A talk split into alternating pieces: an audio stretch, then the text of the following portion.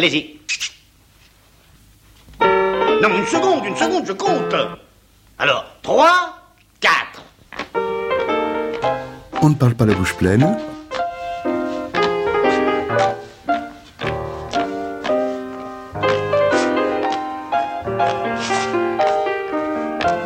On ne parle pas la bouche pleine.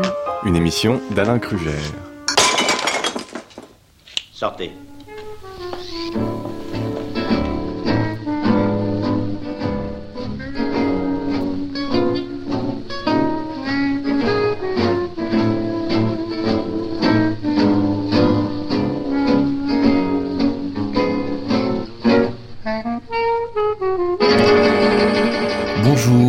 Bonjour. Bonjour. Ludovic Bonnel. On est où là? On est où exactement? Eh, on est à France Culture. Non, non, non, non. on n'est pas à France Culture, on est dans les nuages.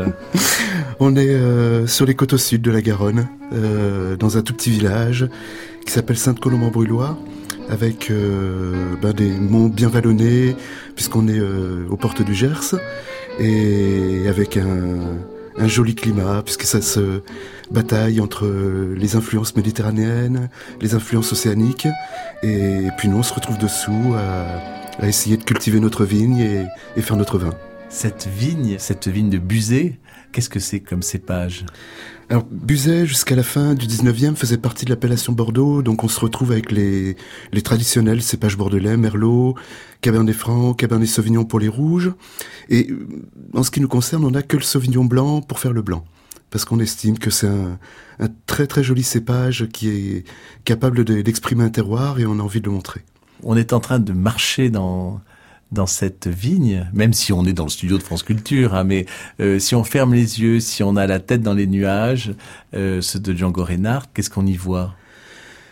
Eh, la première chose qu'on y voit, c'est que déjà c'est un sol euh, qu'on a du mal à découvrir parce qu'il est totalement enherbé, protégé par euh, par la végétation, euh, parce qu'on fait quand même partie des, des zones chaudes de France, surtout en été. Et quand on a des, des 40 degrés à l'ombre, mais d'avoir un sol nu, c'est c'est pas très bon pour les micro-organismes. Donc on essaie d'avoir euh, bah, des, des herbes, euh, des, des fleurs quand elles veulent bien pousser et puis euh, que le, le temps leur est favorable. Et, euh, et puis après une vigne qui mène son cycle tout tranquillement. Une belle situation de verdure.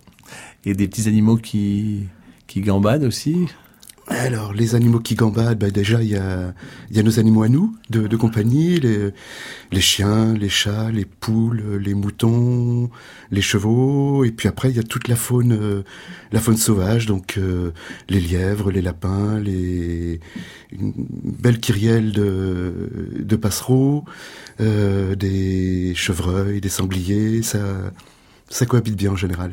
Et ça abîme pas trop la vigne euh, un, un petit sanglier comme ça qui se, qui se promène? Ben, on- je pense qu'on fait partie des chanceux ou euh, dans le sens où il n'y a pas forcément tant de, de sangliers présents que ça, mais suffisamment pour euh, pour quand même marquer leur empreinte. euh, alors pas forcément qu'au niveau du sol, hein, mais au niveau de la, de la biodiversité que ça peut apporter dans son ensemble. Et ça pour nous c'est primordial. Si on plonge la main dans, dans le sol, est-ce qu'on est qu'on y arrive d'abord? Ça dépend à quelle période de l'année. En plein été, c'est très très compliqué. Euh, à cette époque-ci, ça se fait plus facilement, surtout avec l'eau qu'on a pris euh, cet hiver. Là, ça va plutôt pas mal. Ben après, quand on plonge les mains dans le sol, on a des, des cailloux qu'on appelle les graves roulés de la Garonne, qui euh, assez surprenamment se trouvent sur la partie la plus haute du domaine. Et, euh, et tout est basé sur le, le calcaire de la Genève, qui est notre roche-mère et, et qui fait le plus grand bien à nos vins. Ludovic, euh, quand on, quand on est un, un vigneron, euh, on, on est rarement seul parce que c'est une vie qui n'est pas une vie simple, c'est une vie, une vie dure. Euh, Est-ce qu'il existe encore des bergères? Bah, il y en a une à la maison. oui, Magali participe euh, tout autant que moi au travail de, de la vigne, du vin. Elle s'occupe beaucoup des animaux.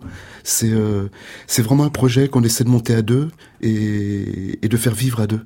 Enfin, quatre maintenant avec nos, nos deux filles qui ont 15 et 17 ans. Et puis, puis surtout les trois personnes qui travaillent à temps plein au domaine. Parce qu'on a, on essaie de tout faire, euh, ou le maximum en tout cas, à la main. Dès qu'on peut s'éviter une machine, on, le fait. Alors pour Magali Tissot, on va, on va écouter Georges Brassens.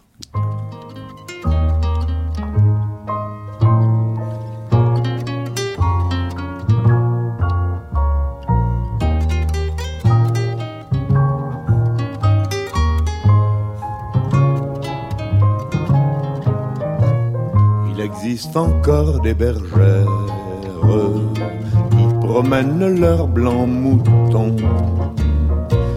Elles ont la taille légère et un vieux bâton.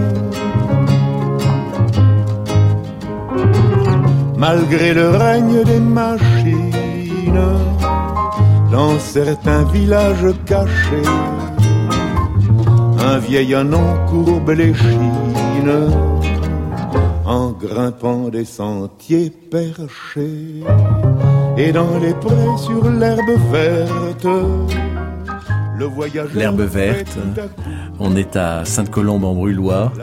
Et, et comment ça se passe, le travail de la vigne? On a essayé de, de faire machine arrière, dans le sens où on a essayé de voir dans quelles conditions poussait la vigne à l'origine. C'était plutôt à l'orée des bois, pas très loin de, de rivières, puisque ça leur permettait d'avoir euh, les racines inondées en hiver. Et, euh, et puis surtout d'avoir des, hum, des zones où les sols n'ont pas forcément une grosse activité en tant que telle, mais par contre une, une activité qui se, qui se déroule très très bien dans le temps. Donc des sols aérés, des micro-organismes qui, qui travaillent au, au rythme de la dégradation de la matière organique, et, euh, c'est vraiment ce qu'on essaie de, recréer dans notre domaine. Ce qui est compliqué, c'est qu'on n'a pas d'arbres pour protéger le sol quand il y a de fortes pluies. On n'a pas forcément beaucoup de feuilles pour euh, abonder cette, matière organique. Donc bah, après, il faut, c'est à nous de trouver des, non pas des subterfuges, mais des, façons de, bah, d'atteindre ce, cet objectif. Et comment vous y employez-vous? Alors, ben, le, déjà, le, l'herbe, on va jamais la, la détruire. On va la laisser pousser au maximum. Et, ensuite, on va la coucher pour qu'elle protège euh, les sols euh, bah, du soleil, de, des températures, des excès d'eau aussi. Et on va se euh, demander aux moutons, de, pendant l'hiver, de se charger de nous nettoyer tout ça. Donc, euh, bah, ils nettoient, ils amendent. Euh, en même temps, ils apportent un peu de fumure. Donc ça, c'est le, le premier équilibre qu'on a trouvé. Et puis le, le second, c'est de d'être le moins interventionniste possible sur tout ce qu'on qualifie euh, un peu trop souvent de mauvaises herbes. Parce que c'est celle qui représente le, bah, le comportement d'un sol par rapport à un climat. Euh, en fonction du type d'herbes qui vont pousser, on va pouvoir comprendre ce qui se passe en sous-sol. Et ça, pour nous, c'est euh, ça nous apporte beaucoup. Oui, ça a l'air de vous remplir de joie même d'ailleurs. euh. Bah oui, parce que c'est des moments euh, vraiment plaisants. On, on se promène dans la vigne. Alors on a l'impression de pas travailler, mais si. C'est, euh, ça en fait partie aussi. Et à chaque fois de découvrir bah, d'une année sur l'autre que ce qu'on pensait être un, la représentation d'un, d'un écosystème vigne, ben, avec un petit peu plus d'eau en hiver, euh, un climat un peu plus froid, ben, le printemps suivant, on découvre d'autres plantes qui ou les mêmes, mais dans des proportions différentes. Et ça, c'est fabuleux, quoi. C'est euh, de découvrir ça tous les ans, ouais, c'est c'est une vraie joie. Mm. Ludovic Bonnel, quand, quand on évoquait ces cépages et ces proportions, euh, ch- chaque récolte, c'est c'est chaque année des proportions de cépages différents? Alors, le hum, Merlot, Cabernet Franc, Cabernet Sauvignon se comportent pas de la même façon pour un, un climat donné.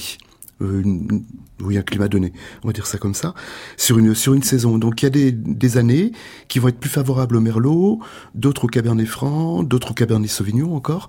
Et, euh, et nous, on s'attache vraiment à ce que la proportion des cépages soit donnée par la récolte. Parce que en faisant ça, ben, on va vraiment parler du millésime. On va le, laisser s'exprimer au maximum. Dès lors qu'on fait une, euh, un assemblage, qui est le propre des, des œnologues, euh, on va chercher à améliorer. Nous, on veut pas améliorer, on veut juste représenter. On accepte les, défauts, mais on va essayer d'avoir plus de qualité que de défauts à la fin, pour caractériser un millésime. Alors justement, que- quelles sont ses qualités, quels sont ses défauts? Bah, les défauts, enfin, euh, les défauts, c'est tout ce qu'on peut prendre euh, de façon isolée en œnologie. Ça va être euh, des acidités volatiles, euh, ce qu'on appelle le vinaigre couramment. Euh, ça va être euh, des souches de levure qui vont transformer le sucre en alcool et apporter des arômes indésirables. ça va être euh, un petit peu trop d'alcool par rapport à, à, la quantité de tanin que, que peut comporter le vin. Et c'est tout ça qu'il faut essayer d'imaginer au moment où on rentre les raisins et qu'on commence à faire le, le vin. À faire le vin. Mm. Et alors, vous parliez des, des levures.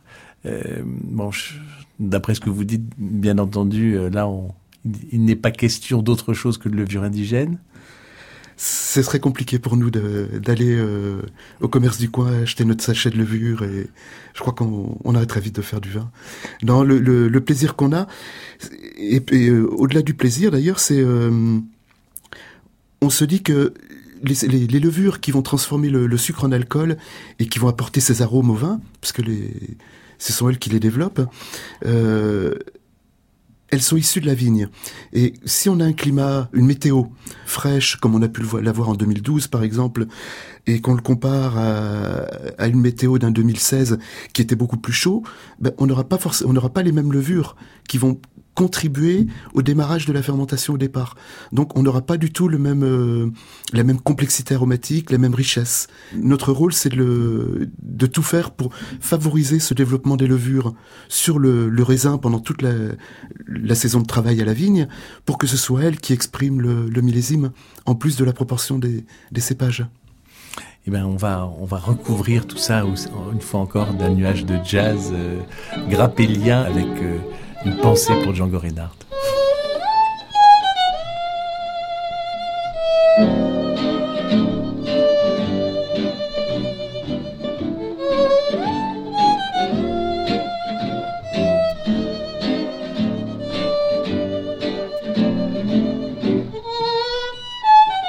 France Culture, on ne parle pas la bouche pleine avec Alain Krugère et Ludovic Bonnel.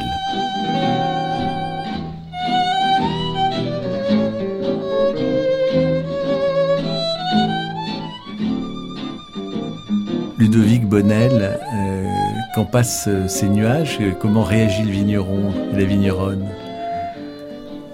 Ben on, les accepte. C'est, euh, on peut pas intervenir sur le temps, sur puis on n'a pas envie de toute façon. Euh, donc, ben, quand il y a un nuage qui passe, on commence par se demander si on, a le bon rythme dans le travail par rapport au, cycle végétatif de la vigne, parce qu'il y a toujours des, choses à faire à des moments les plus euh, opportuns possibles pour que le résultat soit à la hauteur des, des espérances. Euh, par exemple, euh, bah sortir les, les, rameaux qui, qui ne portent pas de raisin, qui vont, qui vont empêcher l'air de circuler au niveau de, à l'intérieur du, du, végétal et qui peuvent causer des, des, maladies précoces sur les raisins, comme l'oïdium, le mildiou.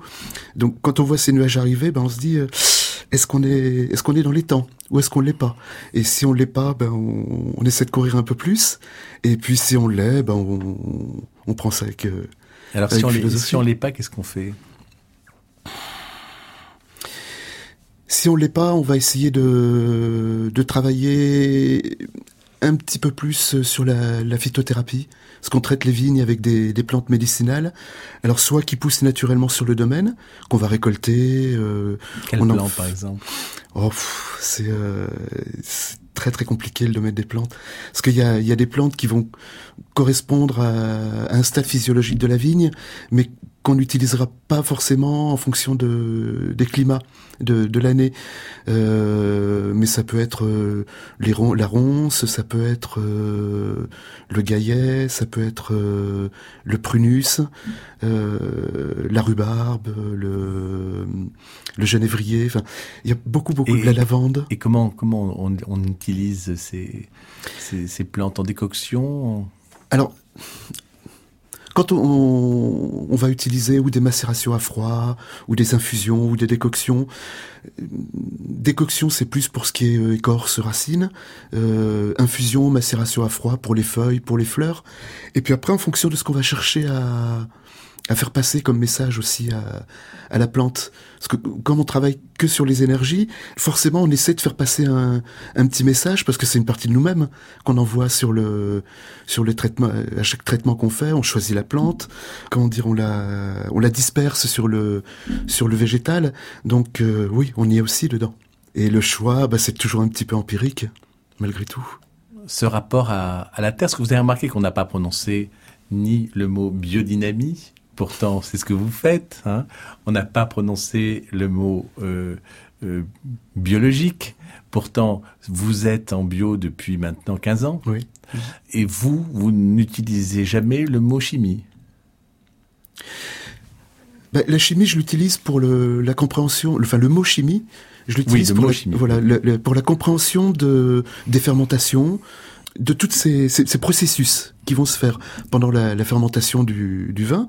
Mais il n'y a Mais- jamais, il n'y a jamais de produits euh, industriels euh, qui viennent de laboratoire Non. chez vous. C'est le- un, un des premiers sens de la biodynamie, c'est de, de remettre l'agriculteur, le paysan, au centre de son de son domaine. Et, et si on veut se réapproprier son son domaine, sa terre, et c'est compliqué d'y mettre des produits chimiques dessus. C'est euh, moi j'y arrive pas. C'est c'est trop fort pour moi.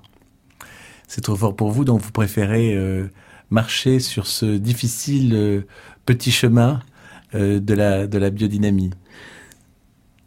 Alors oui, parce que ça nous permet d'aller au bout de, de nos convictions. Le vin, c'est c'est tout sauf un produit nécessaire pour vivre. Donc c'est c'est jamais qu'un un apport de plaisir, un apport de, partage, et on, se dit que oui, on, on- boit de notre vin aussi, et, donc on n'a pas envie de s'empoisonner avec quelque chose qui est pas indispensable. Si la, vie sur Terre devait dépendre de notre produit, peut-être qu'on réagirait différemment selon les époques. Si après guerre, euh, qu'on utilisait des produits chimiques, ça paraissait tellement logique. Aujourd'hui, c'est beaucoup plus problématique. Il y a deux bruits qui me, qui, qui me rappellent mon enfance, mais qu'on n'entend plus tellement ici. C'est le bruit du Mistral, et puis le chant des crapauds le soir. Ce petit chemin qui sent la noisette, ce petit chemin n'a ni queue ni tête. On le voit qui fait trois petits tours dans les bois, puis il part au hasard en flânant comme un lézard. C'est le rendez-vous de tous les insectes, les oiseaux pour nous. Ils donnent leur fête, les lapins nous invitent. Souris-moi, courons vite, ne crains rien, prends ma main dans ce petit chemin. Donc euh, Ludovic Bonnel, cette chanson de Mireille chantée par euh, par Georges Brassens, c'est un petit peu votre vie? Au quotidien.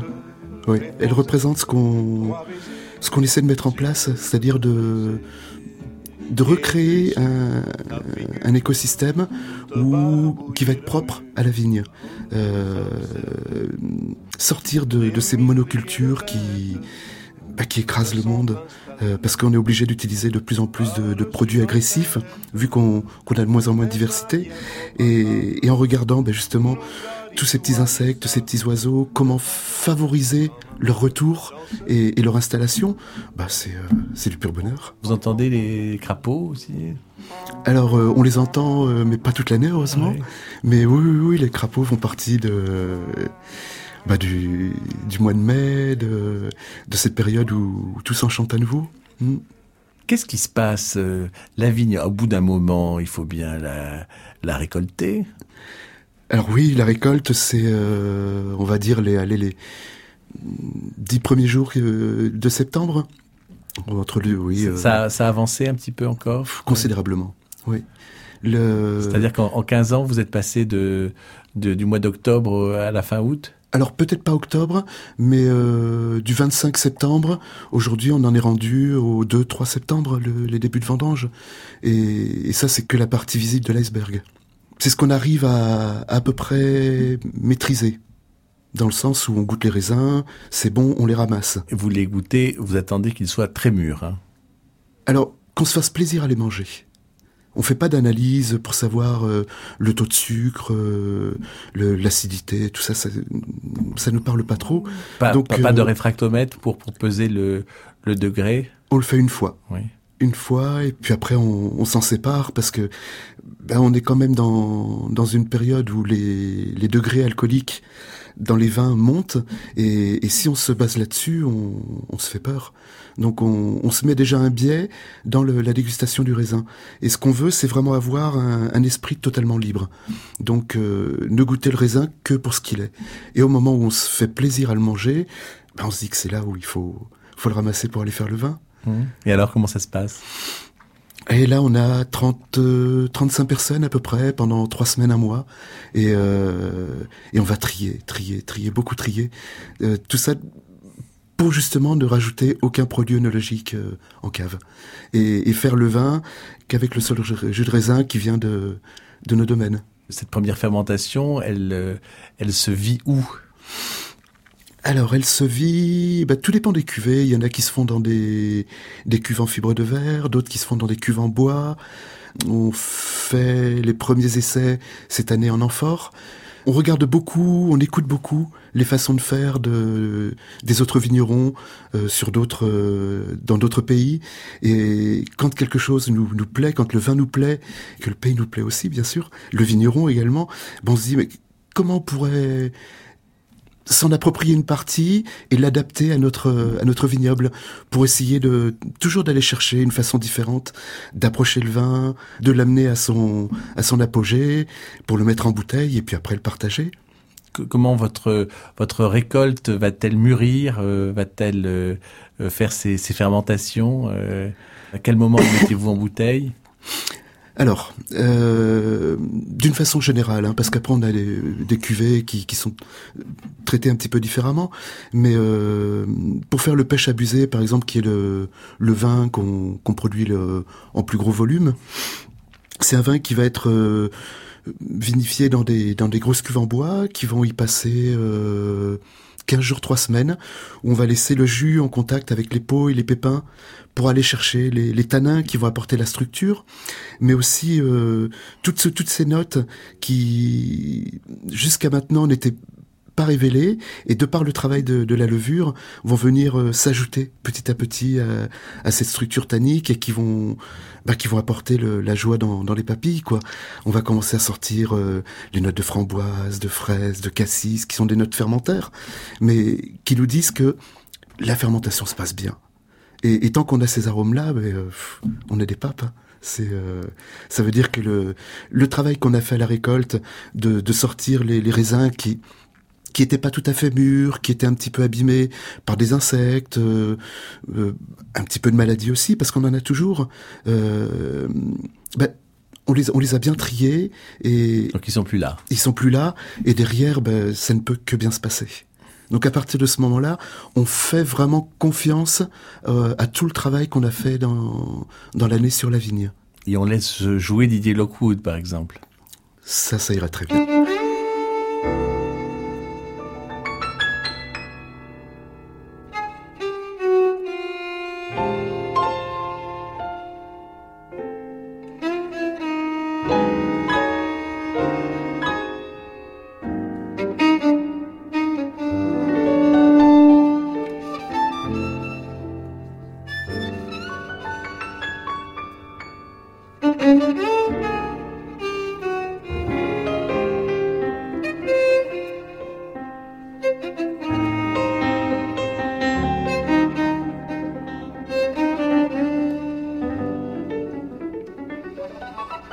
Et alors le, le vin pianote comme ça aussi, sur le violon de Didier Lockwood bah, On leur met pas trop trop de musique, mais euh, par contre ils nous entendent parler, chanter de temps en temps. Mmh.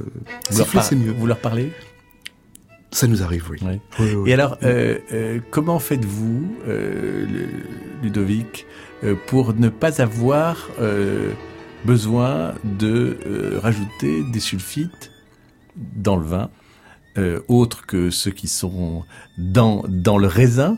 Comment faites-vous? Parce que euh, quand on goûte votre vin, euh, c'est un vin qui s'exprime parfaitement euh, et qui est euh, tout à fait droit. Il y a deux choses. Il y a toute la partie récolte dont on a parlé. Et puis après, il y a euh, ce qu'on appelle l'élevage du vin. Avec Magali, on croit beaucoup que on, on accorde une Donc, va- Magali Tissot, qui est votre, votre voilà ma compagne. Oui, Euh, on est d'accord avec Magali euh, et tout le monde d'ailleurs pour dire que une vigne c'est euh, à peu près 20 ans pour pouvoir s'ancrer euh, dans son terroir, commencer à l'exprimer. Et à partir du moment où on fait du vin, on voudrait le mettre en bouteille le plus rapidement possible. Et, et ça, c'est quelque chose qui qui nous parle pas parce que le le vin, il a le droit au même titre que que la vigne d'avoir euh, sa période d'enfance, sa période d'adolescence et sa période adulte où il va se stabiliser. Et pour arriver à l'âge adulte, ben, il faut l'éduquer, il faut, faut l'élever. Et, et ça, ben, ça va être euh, beaucoup de patience. Donc on va, on va mettre les vins dans des, hum, des gros foudres en bois qui font entre 6 et 10 000 litres, qui ont entre 15 et 200 ans d'âge. Et, et on va laisser les vins se, accomplir leur, euh, leur cycle complet dedans, prendre le temps. Donc ils vont faire leur, euh, leur malo euh, dans le foudre? leur malo dans le foudre, ils vont finir les fermentations alcooliques, parce qu'on peut avoir des, des fermentations alcooliques qui durent euh, deux ans, trois ans, ça nous arrive. C'est de de- d'accepter que ce soit pas à notre rythme, mais au sien. Et ces fermentations, euh, vous les suivez comme la vie d'un bébé, enfin comme euh, d'un enfant euh? Alors les premiers jours, oui, parce que c'est là où, où ça peut être très très compliqué. Si Vous prenez la, la température? alors température, non. Parce que ça, ça fait partie des, des choses pour nous qui représentent un, un millésime.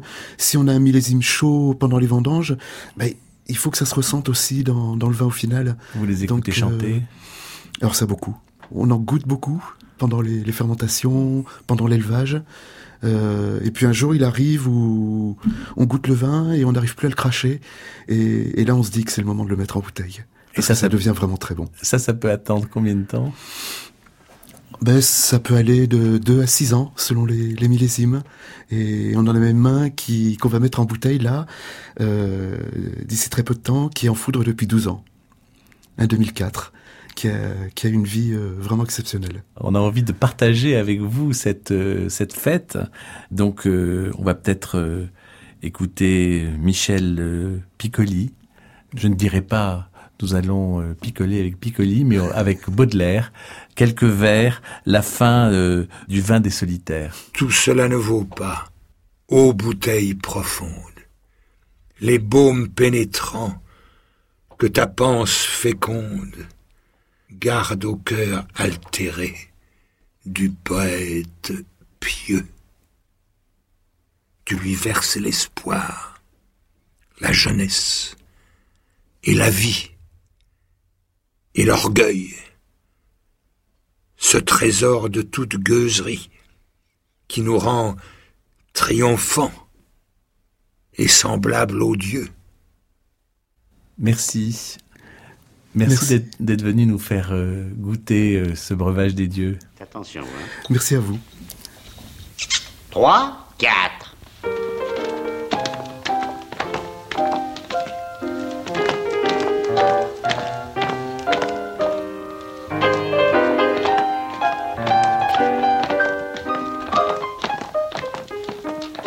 Plié, tendu, la jambe et hop. C'était On ne parle pas la bouche pleine, une émission d'Alain Crugère avec la collaboration de Daphné Abgral. La prise de son est de Manuel Couturier et la mise en onde d'Anne Pérez. Vous pouvez euh, réécouter euh, cette émission euh, sans modération. Vous pouvez aussi la partager, la podcaster et, et dans quelques instants écouter le journal sur France Culture.